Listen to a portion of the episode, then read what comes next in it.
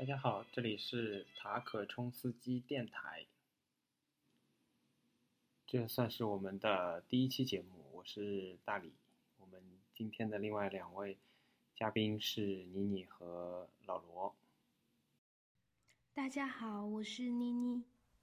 大家好，因为也是第一期嘛，所以我先跟你们解释一下，我为什么会起这个名字。首先。考虑要做这样一个，可能未来努力想做成一个系列的节目，或者说内容。首先考虑的第一件事情，可能是跟安全有关的，就是会不会呃未来涉及到一些敏感的内容啊，或者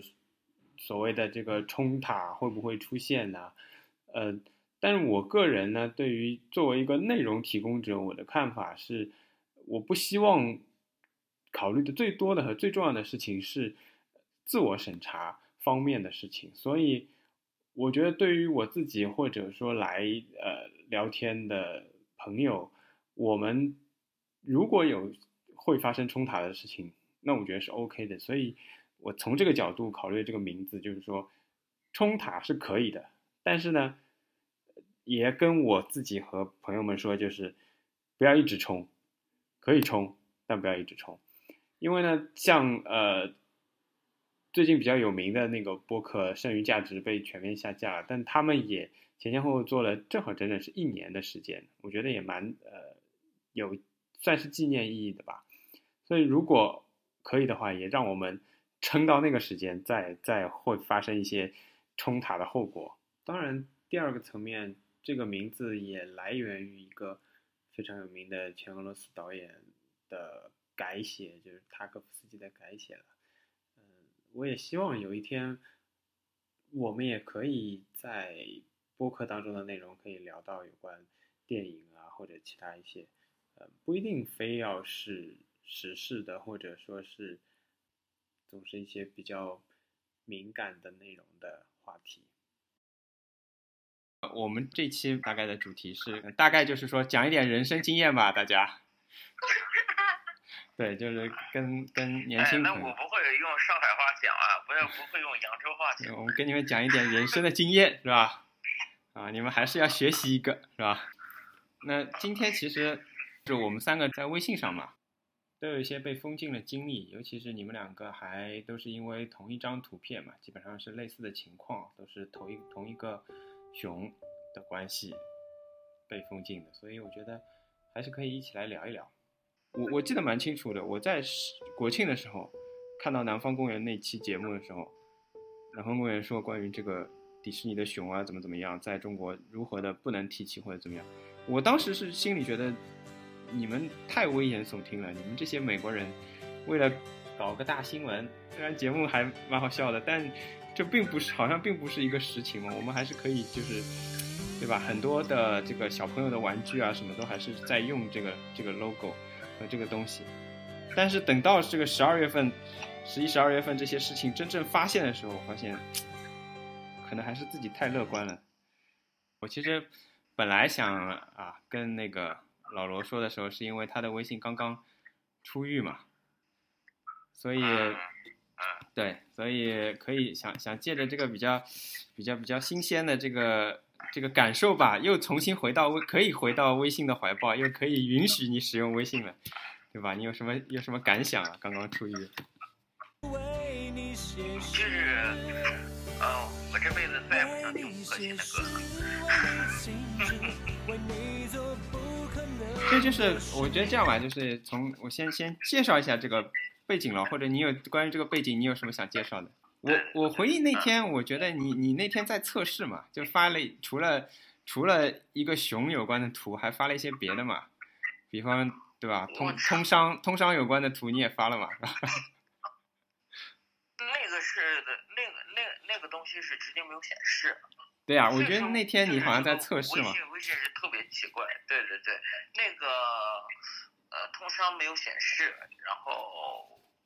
就是各种，就那几个字都没有显示。后来这个我没想到这个图显示了，后来它又发生这样的事情。我之前也不知道，也没有人跟我说这个这个事情。对，因为我觉得它威威力这么大。我发那个熊的话，差不多是三四秒我就撤回去了。那因为你你说你就是之前你也不知道嘛，因为我们那天的反应是，当我们看到你发的那张图，我们可以笑趴了，因为因为是是有是有对吧？你你你是冲过一模一样的图，冲过塔的人，要不介绍一下？就是有一个周五的晚上，然后好像已经蛮晚的了，我就看到我有两个群都是这种瞎聊聊的群，然后在一个群里面，朋友突然发了一张导致的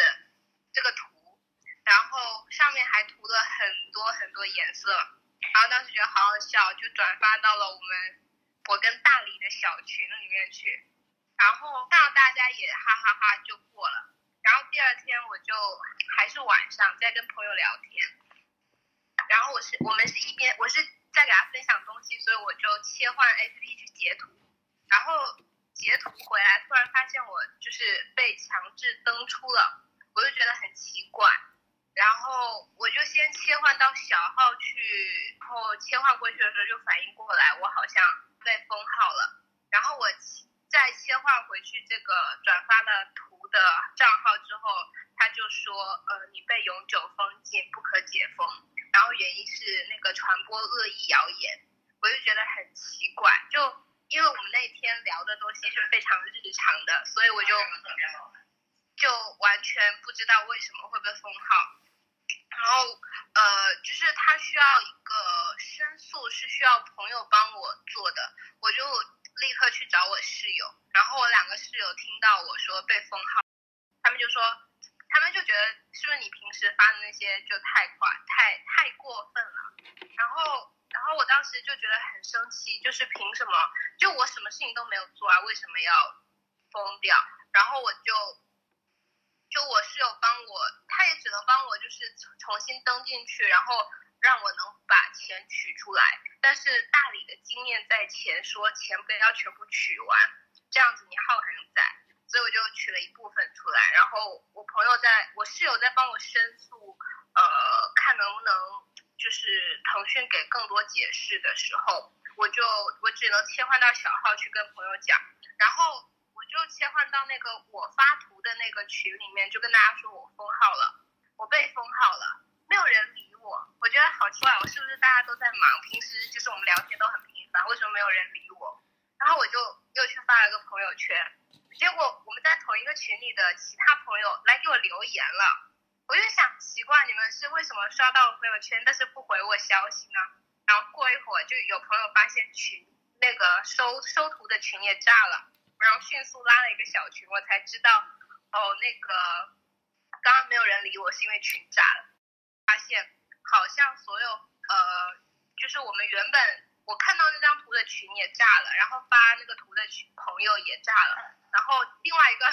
转转那张图的朋友也炸了，我也炸了，然后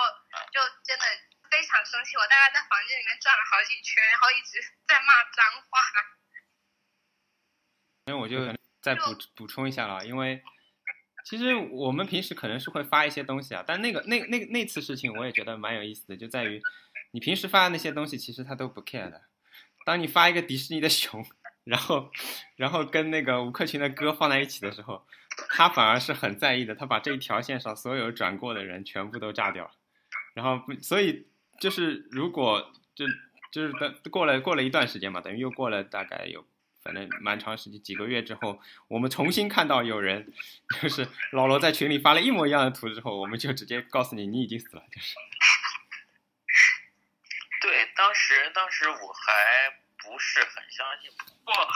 十天还算是手下留情了。我觉着应该是撤得快，但是我也不知道他后后期在后期运作是怎么样的。其实那天后来我仔细想想，就是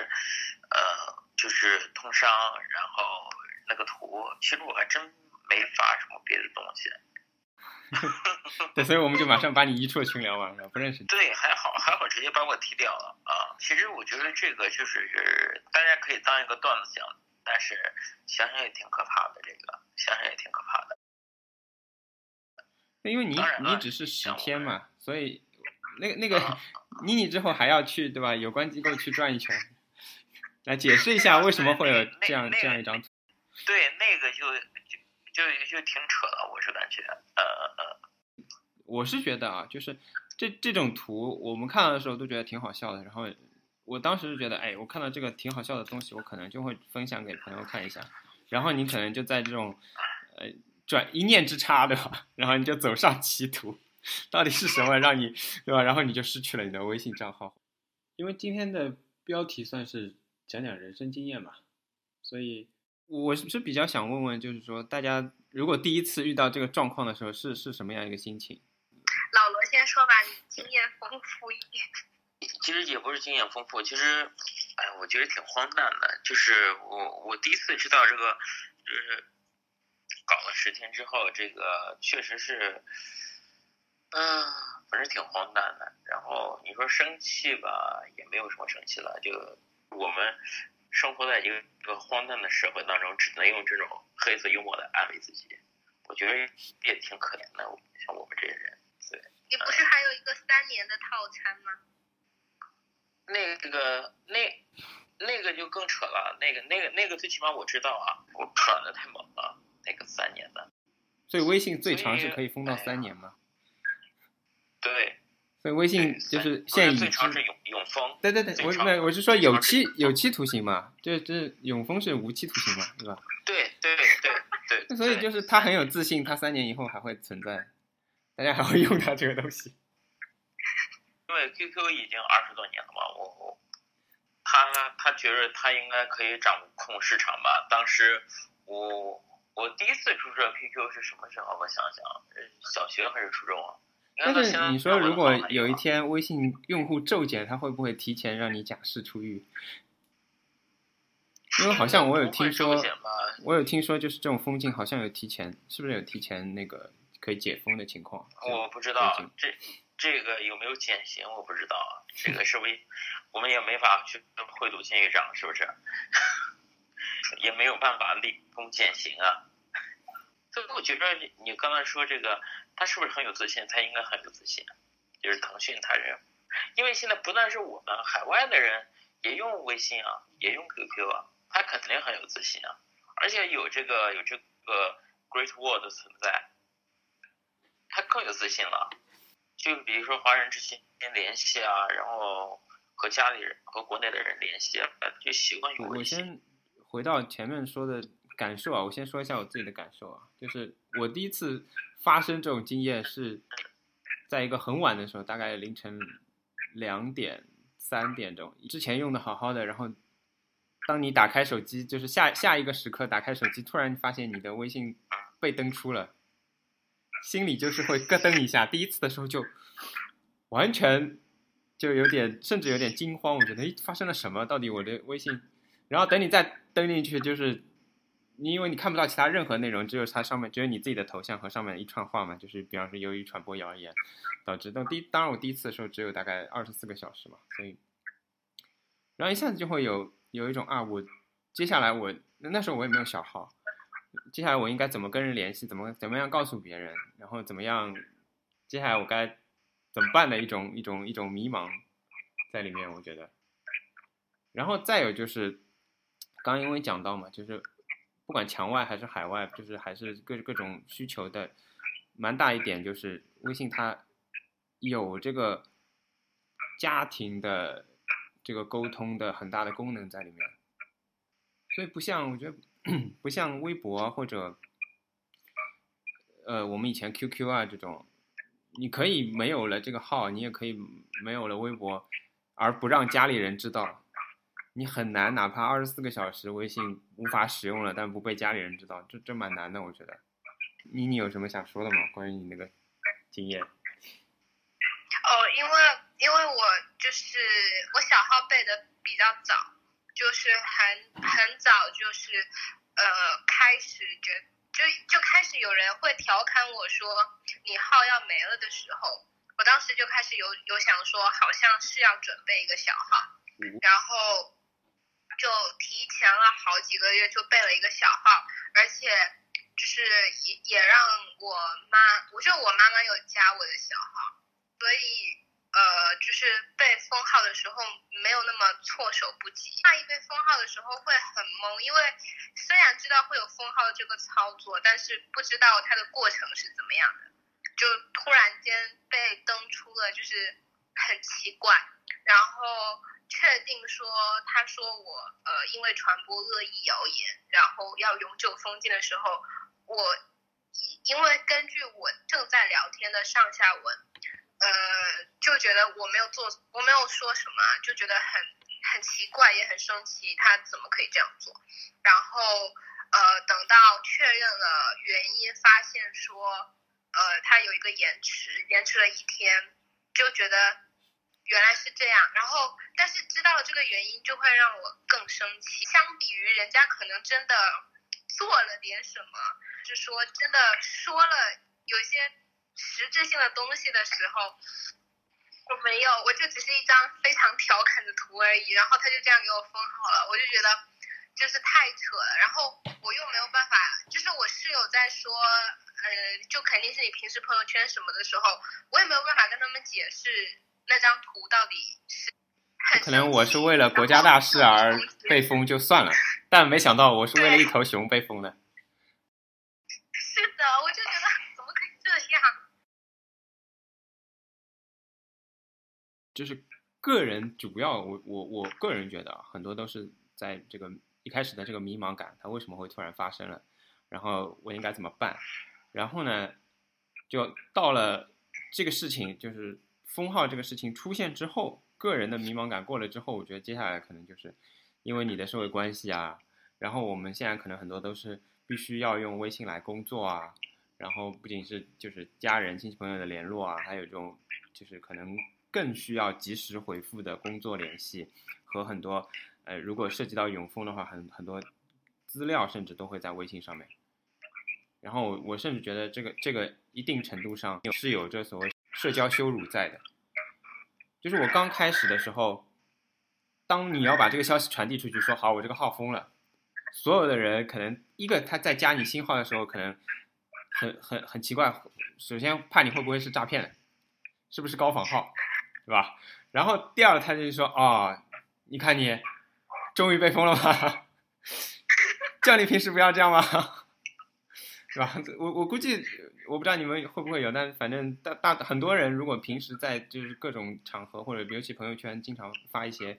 呃比较敏感内容的人，可能就会接下来就会面对这样的就社社交羞辱，就开始很多人就开始跟你说：我跟你讲过很多遍了吧，你自己当心点啊。”就所谓就就他们来给我们传授人生经验了，对吧？还有很多人就会说：“哎呀，年纪也不小啦，怎么还是这个样子啊？” 对不对？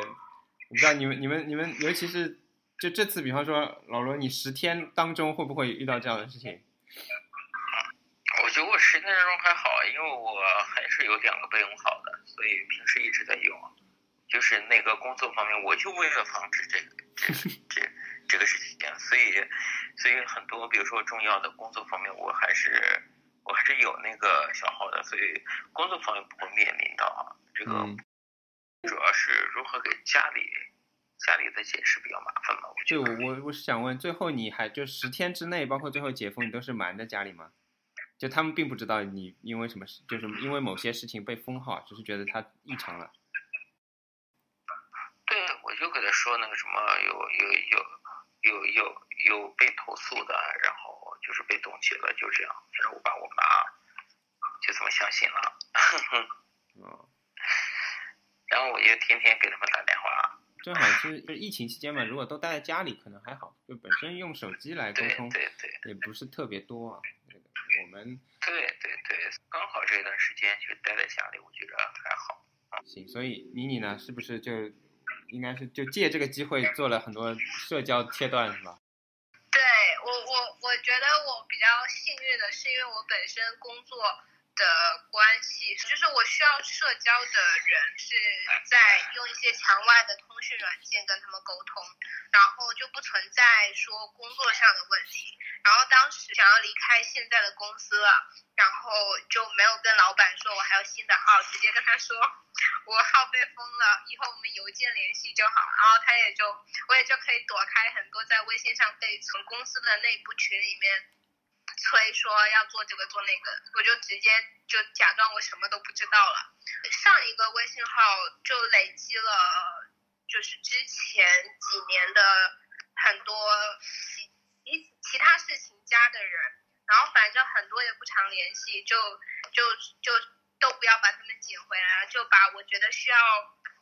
继续保持联系的人加上就好。然后我就经常在现在的小号上放飞自我了。因为正好刚刚也说到，就是呃，微信它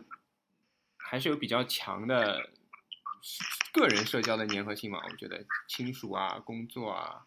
然后导致就蛮蛮贴身的，蛮非常的个人化，我觉得，而且具象的指到每每一个某一个人。那除了微信之外啊，因为你们是不是都有这个关于这个微博上被封号的经验？如果有如果想分享的话，可以跟大家分享一下，我觉得。就是就是我的第一个被封号的微博是我的小号，那天是六月十号，就香港刚那个什么不久，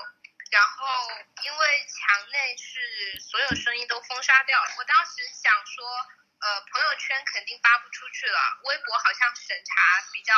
低一点，呃，我又不想暴露我的就是常用的那个微博账号，我就把小号拿出来，呃，就放了两条 BBC 的截图，然后，然后在朋友圈说，呃，你们可以关注这个微博号，就是我之后会给大家转发一些新闻。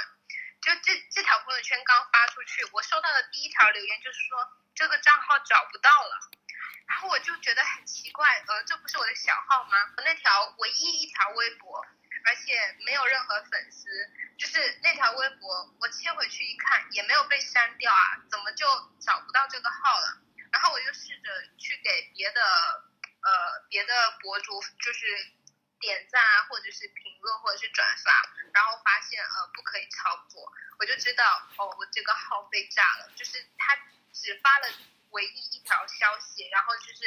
BBC 的新闻的截图，然后也没有任何粉丝，但是他就这么没了。我当时就觉得怎么又这样，就就是看来是我小瞧了新浪。所以说，检察员是保护你们，让你发不出来，然后就是保护你。嗯，发出来了号就没了。所以呢，老罗有这方面经验吗？就是之前有过五毛帮过，就是我投诉过，然后其余倒没什么，因为说实话，从一三年开始，我就基本上不怎么看微博了，就是微博已经死，它的灵魂已经死掉了，就你获得获得不到获取信息的途径了。之前和小粉红对骂过，我对骂过，而且我也有投诉，投诉完了之后还给我处处理的还蛮好的，那家伙被封号了。好的，对，你让别人被封号了，所以说你们这些自由派双标，一边自己被封号的时候呢，就很生气，一边还一边还把别人弄封号了。说好的言论自由呢？因为因为他骂人是言论自由吗？来我来我这里，来我这骂人是言论自由吗？所以就是很多人啊，很多人其实对言论自由也不是很懂的，他们认认为骂人是言论自由，说脏话是言论自由，很多人就也不懂啊，就是还是呃言论自由就就关于这个个人的被封禁的经历啊，我最后还有一个就是个人方面还有一个问题想问，就是你们现在分别啊有什么关于这方面的后遗症吗？老罗先说吧。好，呃，比如说我现在看到那只熊，然后就会觉着随时可能被封掉的感觉，而且一看那只熊，再加上配那首歌，然后就就感觉浑身不舒服、不自在，就感觉马上自己又要又要关进去那种感觉。那我我争取这个第二个，这个背景音会给你配那首歌。这个第二个的话，真的会转一些东西的时候，你就会首先自己自己先审查一下，是不是转这个东西会不会有危险？可能甚至说这个墙内墙外分不清楚。好，那妮妮呢？我是第二点，我跟老罗是一样的，但是我不是在发之前会怀疑，就是会不会有问题，总是发完了之后才反应过来，嗯，我这个会不会有问题，然后就在心里面自己就小小的再慌张一下。我的那张图它比较模糊，所以我后来还手贱，就是去看了一些什么相关的视频和高清版的图。但是我每次在看的时候，总会担心，就是呃，他会不会通过我搜索的这些，就就又一次找到我，然后的问题。我我觉得这是我的后遗症，但我倒不至于说，呃，听到那首歌和或者是看到那只熊就会怎么样。我我倒是觉得，因为对我来说，我觉得这个事情太荒诞了。我现在听到这首歌还挺开心的，就因为这首歌赋予了新的意义。对的，我也觉得很好笑。对我对于我来说啊，哎，你先说。这次封号的原因，并不是因为我做了什么实质性的事情导致我被封号，所以我我反而会对于真正在讨论实质性的消息的时候，好像胆子会变得更大一点，不会那么束手束脚。虽然说自我的审查还是在，但是我会觉得好像，嗯，他们反而他们不会因为这个他们更关注的是 对卡通人物。对对于我来说，我我自己还有一个比较明显的，因为因为我我有一次是就是正在使用过程当中，然后微信用着用着，然后就被弹了出来。所以我现在碰到就是说，一旦信号不太好，微信一直转一直转，或者明明本来信号挺好的，本来是连着微信的，然后突然它开始收取中或者连接中那个转，我就我有时候就会有点心慌，就会感觉是不是马上又要把我退出了。其实这都属于心理疾病的症候群吧，这应该算是。就是不知道什么时候被退出微信症候群是吧？对对对，微信帮你戒除的一个方式嘛，是吧？平时都嚷着说我不想用微信啊，我不想，现在给你间接戒断，你就可以不用用了。我觉得这个挺可怕，真的是没有可替代品的吗？我现在就就在考虑这个问题。既然说到替代品这个问题，我个人觉得这个任何一个替代品都是无效的。如果说不管是 WhatsApp 啊，然后 Telegram 啊，还是其他的一些软件，那最核心的就是它没有办法在墙内就非常方便和自由的使用嘛，没办法嘛随随时的连接，因为它不愿意受到这个管制也好，或者是需要交出一些名单啊、信息啊。在这种情况下，这我们可以使用的软件，除了微信，不管不管是微信还是其他什么信，想要让人迁移，其实很方便。一，我觉得是科技升级，当有一个更方便的、更好的或者符合大家使用方式的，那么大家就会就会去用新的。二，可能如果有，比方说所有的人都开始转变，慢慢的开始用一个新的工具，那么慢慢微信也会示弱。但是新工具无法保证，或者说一定会接受审查。所以换一个除了微信以外的东西都是一样的，但尤其是对于审查和对于这个管理来说，我觉得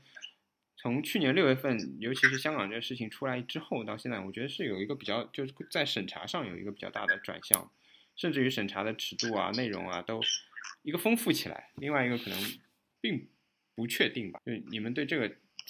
不确定，我觉得是感觉非常大的。墙内另外一个播客《剩余价值》被全面封杀，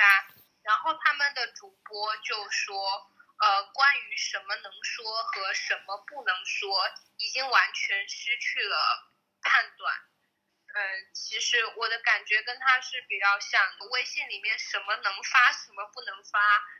呃。是真的不知道为什么了，因为有时候我经常会在朋友圈看到一个图，然后想要转发到群里，检查之后发现那个图并没有发出去，我就会觉得很奇怪，为什么它已经出现在了朋友圈里，但是群聊里面又不能出现？然后或者是说，呃，有的时候一对一聊天的时候，它有这个图是能看到的，然后之后又没有了，到底什么可以，什么不可以？确实是。完全，你已经失去了判断，然后你因为失去了判断，所以你更不知道怎么避开那条红线。除了那只熊知道，现在明确知道可以避开之之外，其他的是真的不知道怎么样去躲开那条神秘莫测的红线。就你踩过了，你就知道了吗？那也没有那么多个号可以踩啊。对啊，就是这个问题啊。老罗呢？之前微信发布了一个标准吧，然后就有人说这个标准是什么呢？我就说标准就是没有标准嘛。其实没有标准的意思，其实就是争夺话语权。你不知道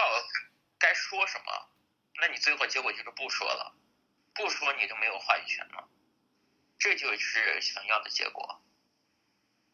所以说，你说什么该说，什么不该说，你闭嘴是最好的。大家都闭嘴了，大家都都没有话语权了。我也看到，就是剩余价值的主播发的那个内容嘛，就是他也提到“法不可知则威不可测”嘛。当你无法知道到底规则是什么的时候，那他这时候威力是，我不能说最大吧，至少是没有办法预测的嘛。他就随这等于是就是随时嘛，随时任何内容。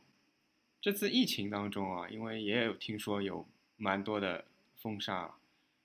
但我也想问问，就是你们，因为疫情其实讨论很多嘛，包括我们也看到很多，因为我我我觉得就像那种什么几点几点开始么，今天晚上八点开始，所有群不能什么转发什么什么，否则群主怎么怎么样，我觉得那个。就一看就是一个假新闻的一个格式嘛，一个假的那种，就就相当于今天是什么马明啊马马马某某的生日，然后转发多少多少就能怎么怎么样得到多少个 Q 币之类的，这我觉得这格式是一样的嘛，就肯定肯定是假的。但是另外一个就是那么多讨论疫情的人，几乎所有的中国人在微信上，我相信都有参加参加过讨论疫情。你们身边有人被？除除除了除了老罗啊，有，但你也不是因为疫情嘛，你是因为熊在疫情期间被被封了嘛？有人被封禁的吗？之前有微博话题是微信封，因为那一次大批封号之后，呃，墙外的朋友做了那个逃离微信的文宣，然后那个朋友是因为转发了那个文宣的图才被封号的，也挺莫名其妙。到了最后，可能我要说的是，我觉得，可能我们接下来要面对一个，既是一个封号常态化、公开化的事情啊，那又是一个不确定的和一个，就是因为它尺度未知嘛，反而是一个未知的一个事情。那可能对于消除这个封号的这个羞辱感是和恐惧感是有效的，因为大家可能人人自危了，也就啊，原来你也是你原原来你也到了这儿，就是有这种感觉，就是。狱友又多了很多，现在看起来好像还没有到，还没有到这一步啊。对，而且而且其实号封多了之后，你的你的那个伤害就会逐次递减。就像微博号封多了之后，你其实就习惯了，就是就是你在你在上一个号被封了之后，你会买好下面好几个号，然后等着它哪一天就嗯就没了，然后就。迅速启用小号，我觉得这现在已经是微博的常态了。可能很快，呃，广大的神奇的商人们又能发展出售卖微信号这件事情，而且微信号又非常贵。哎呀，说起这个还是心情蛮沉重的，每天都当做末日来看待吧。有没有这样一种感觉？账号的末日吗？账号的末日，你自己的末日。都会有吧！你要真的也只是账号的话，也是。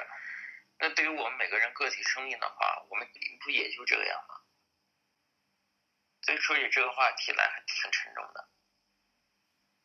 而且我没有任何办法，就是目前来看的话，没有任何办法。我觉得这个最讽刺的就是当时这个香港开始对于湖北和武汉的检疫的时候许多的武汉人还在嘲笑香港。我觉得现在他们有些人就正在关在小区里面他们会怎么想呢？就这个